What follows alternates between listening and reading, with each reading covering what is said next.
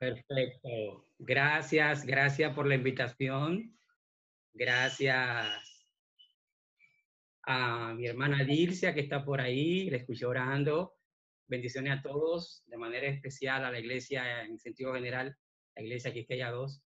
en esta oportunidad doy gracias a Dios por eh, este lindo privilegio que nos da de compartir la palabra de Dios con un grupo de hermanos, a pesar de que estamos distantes, pero la palabra de Dios nos une.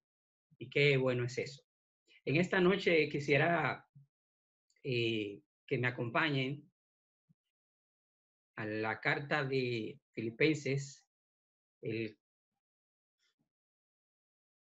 capítulo 4. La carta a los Filipenses, capítulo 4, será nuestra meditación bíblica en esta noche.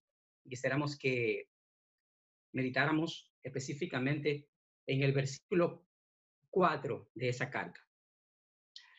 Dice la palabra de Dios, regocijaos en el Señor siempre. Otra vez digo, ¿qué cosa? Regocijaos. El apóstol Pablo justamente nos da hoy la nota de eh, la devoción que vamos a tratar. Eh, le he titulado Gratitud y gozo en medio de crisis. Gratitud y gozo en medio de crisis. Si hay algo que se ha mencionado en estos días, eh, a partir del mes de febrero, principio de marzo y hasta nuestros días, es la palabra virus, la palabra COVID-19, la palabra muerte, la palabra enfermedad, la palabra pánico, la palabra miedo. Y los sentimientos que se han experimentado van desde, desde la ansiedad, depresión, falta de sueño, falta de apetito, pánico, temor, angustia. Eso podemos decir que son los sentimientos que nos han acompañado durante todos estos días. Pero déjenme decir en esta noche que justamente quisiera que hagamos un ejercicio y nos imagináramos que no tenemos eh, ahora mismo la obligación de mencionar para nada esa palabra. Vamos a dar gracias hoy y vamos a sentirnos gozosos en medio de esta crisis. Quiero repetir lo que decía el apóstol Pablo. El apóstol Pablo en la carta a los filipenses, una carta que fue dirigida a un grupo de, de filigreses en la, casa, en la, en la, en la ciudad de Filipo, eh, dicen los escritores bíblicos que estaba preso allí Pablo cuando escribió esta carta eh, este libro, esta carta de, Filipenses está dividida en, varios, eh, eh, en varias partes, tiene varios, varios mensajes. en las divisiones que encontramos de esta carta, encontramos que Pablo habla acerca de cómo vivir en Cristo, de cómo es su ministerio, de cómo fueron sus saludos finales para esa iglesia y de manera especial lo que él escribió en el capítulo 4 eso es lo que más me llama la atención. Esa porción de la carta de Filipenses está dirigido a dos temas que prácticamente son los temas principales de la carta de Filipenses, que son la gratitud y en segundo lugar el gozo de saber que una iglesia que él había dejado estaba firme, robusta en Cristo Jesús. Así que Pablo, mientras está preso, mientras está, vamos a decir, en su cuarentena, en una cuarentena no como la que nosotros hoy tenemos, donde tenemos quizá comida, donde tenemos una cama donde dormir, donde tenemos energía eléctrica, donde tenemos conexión a Internet, donde tenemos la oportunidad, eh, algunos, de, poder recibir un salario. Eh, en definitiva, una cuarentena, pero no tan crítica como la que estaba pasando nuestro amado y hermano Pablo, Pablo estaba allí con grilletes en las manos, grilletes en los pies, y es ese Pablo que le dice a la iglesia de Filipo, regocijaos en el Señor siempre. Otra vez digo, regocijaos. De allí hay un indicativo que me llama mucho la atención, el indicativo de tiempo siempre. Siempre significa en cualquier circunstancia, en cualquier situación, en cualquier momento, la palabra siempre no mide frontera, no mide condición, no mide estado emocional, no mide el estado de salud, condición económica, eh, condición sentimental. Dice la palabra de Dios, regocijado siempre en el Señor. Yo me imagino a Pablo eh, siendo un predicador de la época moderna, yendo a la iglesia de Quisqueya II y se para para animar a la iglesia de Quisqueya y el saludo que le da Pablo a la iglesia es el siguiente. Hermanos, regocíjense en el Señor siempre. Pero la iglesia a veces, cuando un predicador da un saludo, suele pasar que quizás el hermano esté distraído y el predicador no recibe esa respuesta. Así que los predicadores decimos cuando estamos así, hermanos, ¿cuánto dicen amén? Amén. Y vuelve el hermano Pablo, ¿cuánto dicen amén? Amén. Yo imagino al apóstol Pablo diciéndole a la iglesia de Quisqueya, hermano de Quisqueya, regocíjense en el Señor siempre. Y entonces Pablo no escucha el amén y él le dice, otra vez les digo, regocíjense hasta que Pablo escucha el amén fuerte de cada miembro de iglesia. Yo me imagino a Pablo diciéndole a, a la iglesia de Filipenses, regocíjense siempre en el Señor. Otra vez digo, regocíjense en tiempo de crisis, en tiempo de enfermedad, en tiempo de necesidad, regocíjense en el Señor siempre. Y quiero, quiero describir o eh, dar el significado de la palabra gratitud y gozo, que básicamente son las dos palabras que me ocupan en esta noche. Gratitud no es más que sentir ese, eh, ese sentimiento de estima o de reconocimiento hacia otra persona que nos ha hecho algún bien y que nosotros estamos comprometidos, obligados a corresponderle. Eh, yo no sé cuántos de ustedes han escuchado el refrán que dice, es mejor deber dinero que deber qué cosa? Que deber favores. Porque deber dinero tú lo pagas con dinero. Alguien te presta 200 pesos y tú le pagas 200 pesos y ya le pagaste. Ya no hay deuda. Pero cuando alguien te hace algún bien, algún favor, tú no sientes eh, cómo, cómo agradecerle, cómo devolverle en retribución eso que ha hecho por ti y tú te sientes eternamente agradecido por esa persona que en algún momento determinado te hizo ese gran bien. Así que gratitud es, es sentir esa, ese sentimiento de estima y de reconocimiento hacia alguien que ha hecho ese bien, ese favor hacia ti. Y la palabra gozo es esa emoción intensa que sentimos cuando recibimos algo que nos gusta mucho. Si hablamos a los niños, por ejemplo, que le gustan a los niños, le gustan los dulces, les gusta pasear, les gusta jugar, eso le causa gozo. De tal manera que cuando le quitamos eso a un niño, cuando está en su apogeo, sentimos totalmente la reacción negativa del truño, del, del, mal humor, porque el niño está gozoso en ese momento. Así que Dios hoy nos manda a que en este momento de crisis, en primer lugar, seamos agradecidos agradecido por las cosas que Él ha hecho en favor de nosotros, la que sigue haciendo en favor de nosotros y la que prometió hacer también en favor de nosotros. El momento de crisis no es tiempo para hablar tanto de la crisis. Yo creo que ya es tiempo de dejar la crisis a un lado. Ya sabemos que hay crisis, ya sabemos que hay COVID-19, ya sabemos las medidas que hay que tomar, ya sabemos cuáles son eh, eh, los contactos que debemos de evitar ahora tenemos que concentrarnos en una actitud proactiva y positiva sin dejar de lado lo más importante, la gratitud y el gozo que sentimos en nuestro Señor y Salvador Jesucristo. Porque en este conflicto de los siglos también hay un, hay un objetivo fundamental. El enemigo quiere robarnos el gozo. El enemigo quiere robarnos el contentamiento. Él pone aflicción para que se borre de nosotros la alegría y el gozo de la salvación. Porque eso pone en duda el carácter de Dios en nuestras vidas. Cuando nos sentimos amilanados completamente por lo que está pasando, demostramos en cierta medida falta de fe. No es que no nos sintamos en algún momento desesperanzado, atribulado. El amigo Pablo lo dice, estamos desesperados, más no estamos vencidos. O sea, son sentimientos que podemos experimentar en algún momento. Pero eso no puede borrar de nuestra, de nuestra mente, de nuestros corazones, el gozo y la gratitud que debe de existir hacia Dios por lo que Él ha hecho en favor de nosotros. Así que pensemos en cuáles son esas grandes proezas y grandes maravillas que Dios ha hecho en favor de nosotros, por las que tenemos que estar gozosos y agradecidos en medio de esta crisis. Miren cómo el apóstol Pablo comienza a hablar en el capítulo 4 de Filipenses.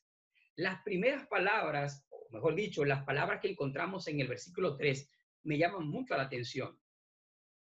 El capítulo 4, recuerden que es un capítulo fundamentalmente eh, este, eh, que indica gratitud y reconocimiento de parte de Pablo. Gratitud hacia la iglesia y gozo por el contentamiento que sentía de esa iglesia que estaba firme en el Señor. Dice el apóstol Pablo, doy gracias a mi Dios, doy gracias a mi Dios siempre que me acuerdo de vosotros, siempre en todas mis oraciones rogando con gozo por todos vosotros. Quiero pararme aquí. En primer lugar, el apóstol Pablo dice, doy gracias a mi Dios. ¿Y por qué Pablo daba gracias a mi Dios? ¿Por qué Pablo daba gracias a su Dios?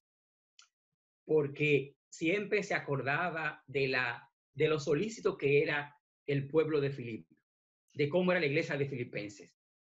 Y miren cómo dice el versículo 4, siempre en todas mis oraciones, rogando con gozo por todos vosotros.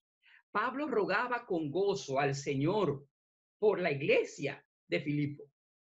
No solamente daba gracias a Dios por acordarse de ellos, por la forma como ellos se acordaron de Pablo en el momento que ellos más lo necesitaron, o que él más lo necesitó, sino que rogaba a Dios, pero con gozo.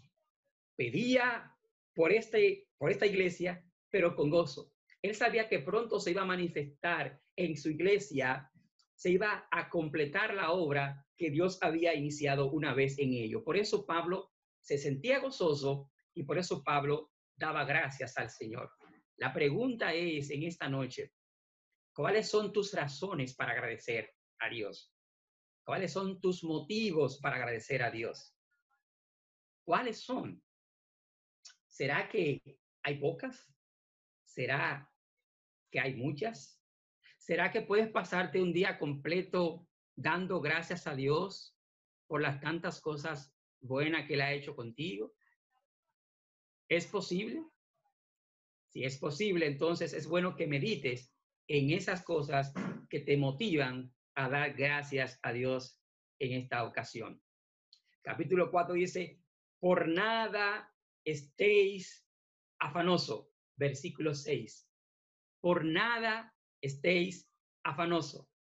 Si hay una cosa que ha, que ha traído el coronavirus, es justamente la ansiedad.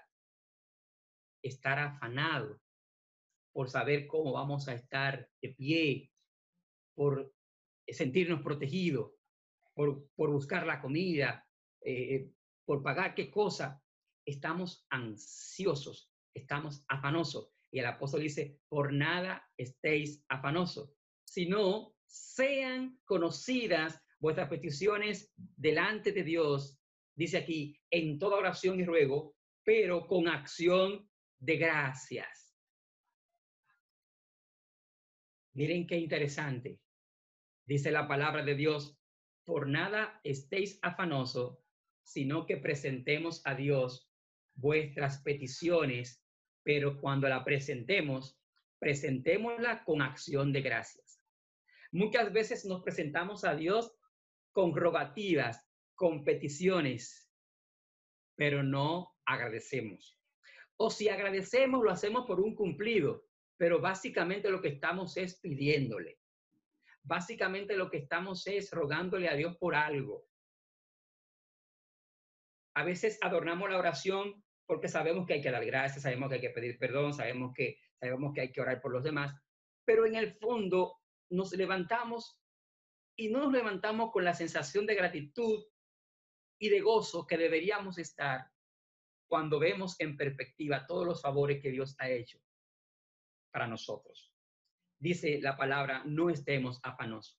Cuando no estamos afanosos y presentamos a Dios vuestras peticiones con acción de gracia, entonces dice el apóstol, y la paz de Dios que sobrepasa todo entendimiento, guardará vuestros corazones y vuestros pensamientos en Cristo Jesús. Cuando hacemos eso, hermanos, tenemos tranquilidad del alma. Nuestros corazones están guardados y vuestros pensamientos están guardados. ¿De qué están guardados? De la ansiedad, del temor, del miedo, de la desesperación, de la depresión, del insomnio. Cuando Cristo gobierna nuestras vidas, cuando no estamos ansiosos, sino que presentamos a Dios nuestras peticiones con acción de gracia, entonces Dios nos guarda en su completa paz. Dice el libro de Isaías capítulo 26, precisamente el capítulo 3, tú guardarás en completa paz aquel cuyo pensamiento en ti persevera porque en ti ha confiado. Dios guardará en completa paz a aquellos que confiamos en Él. Dios prometió guardarnos en completa paz. De esa manera, hermanos, podemos decir que lo bueno de esta crisis, lo buenísimo de esta crisis es lo malo que eso se está poniendo. Mientras más malo se pone esto en este mundo, mientras más incómodo nos encontramos en este mundo, mientras más inseguro nos encontramos en este mundo, entonces es porque Cristo está a las puertas. Y si cada vez que pasan cosas como esta, que revelan la fragilidad de la humanidad, que revelan la fragilidad del invento humano, que revela la fragilidad de la ciencia ante Dios, entonces, entonces nosotros podemos decir que solamente estamos confiados y estamos seguros en Cristo Jesús.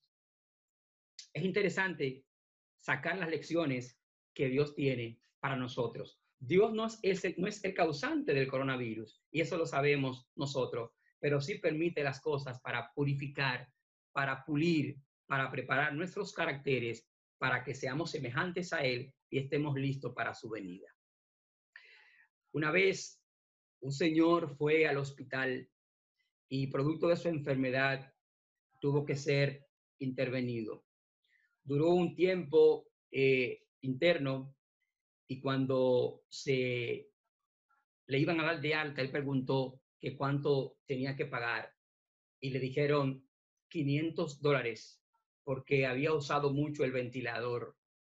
Y cuando él escuchó la suma que tenía que pagar por el uso del ventilador artificial, él comenzó a llorar y las enfermeras comenzaron a decirle, no se preocupe, señor, si usted no tiene para pagar, eso se puede, se puede resolver no hay ningún problema, no se inquiete, eso le va a hacer daño.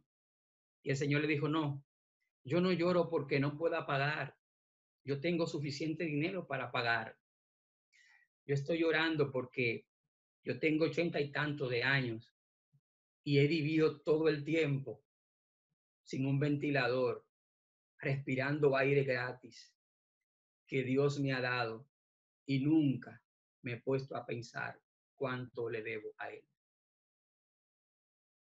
No hemos puesto a pensar, hermanos, cuánto le debemos a Dios, lo que Él ha hecho por nosotros. Eso es para meditar, para que en momentos de crisis estemos agradecidos y estemos gozosos. Hermanos, siempre cuando hablo de estos temas tengo que hablar de una poesía que una vez me impactó mucho cuando la, me la aprendí y refleja la confianza extrema o la confianza eh, correcta del punto de vista de un ser humano hacia Dios. A veces inflamos la, la esperanza y la confianza en Dios por lo que Él va a hacer y no por lo que ya Él ha hecho. Y entonces el escritor decía lo siguiente, no me mueve mi Dios para quererte, el cielo que me tienes prometido, ni me mueve el infierno tan temido para dejar por ello de ofenderte. Tú me mueves, mi Dios. Muéveme verte clavado en una cruz y escarnecido. Muéveme ver tu rostro tan herido. Muéveme tus afrentas y tu muerte. Tú me mueves, mi Dios. Y en tal manera que si no hubiera cielo, yo te amara. Y si no hubiera infierno, te temiera. No me tienes que dar para que te quiera. Pues si aún lo que espero no esperara, lo mismo que te quiero, te quisiera.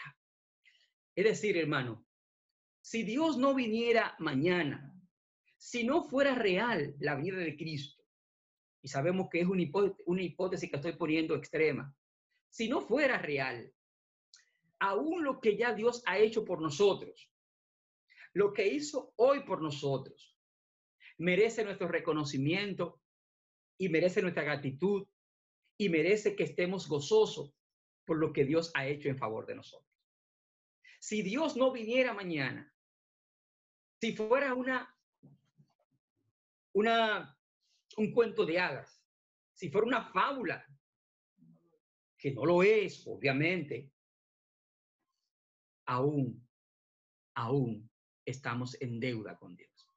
Así que hermanos, en tiempo de crisis, en tiempo de pandemia, en tiempo de COVID-19, estemos agradecidos y gozosos en el Señor. Que el Señor nos bendiga y nos ayude a ver no el vaso medio vacío, ni tampoco el vaso medio lleno, porque en este caso no aplica la frase medio lleno, sino que veamos el vaso lleno de bendiciones que Dios nos ha dado por su inmenso amor y su inmensa misericordia. Que el Señor nos bendiga. Oremos en esta hora para que, el Señor nos ayude a estar contentos, agradecidos por sus bondades. Eterno Dios que estás en los cielos, te alabamos y te bendecimos, oh Señor, porque para siempre son tus misericordias. Te damos infinitas gracias, oh Padre. Gracias porque hoy tus maravillas son incontables. Porque hoy estuviste con nosotros mientras salimos algunos, mientras nos quedamos en casa otros, estuviste con nosotros. Nos diste el alimento, nos diste la luz de un nuevo día, nos diste el privilegio de estudiar tu palabra, nos diste el privilegio de compartir con la iglesia, nos guardaste, nos cuidaste de tantas cosas que aún no sabemos tú has sido bueno con nosotros. Y las cosas que has hecho con nosotros no tenemos con qué pagarla. Solamente te decimos, gracias, oh Señor, gracias. Gracias por lo que hace y gracias por lo que has hecho y gracias aún más por lo que harás.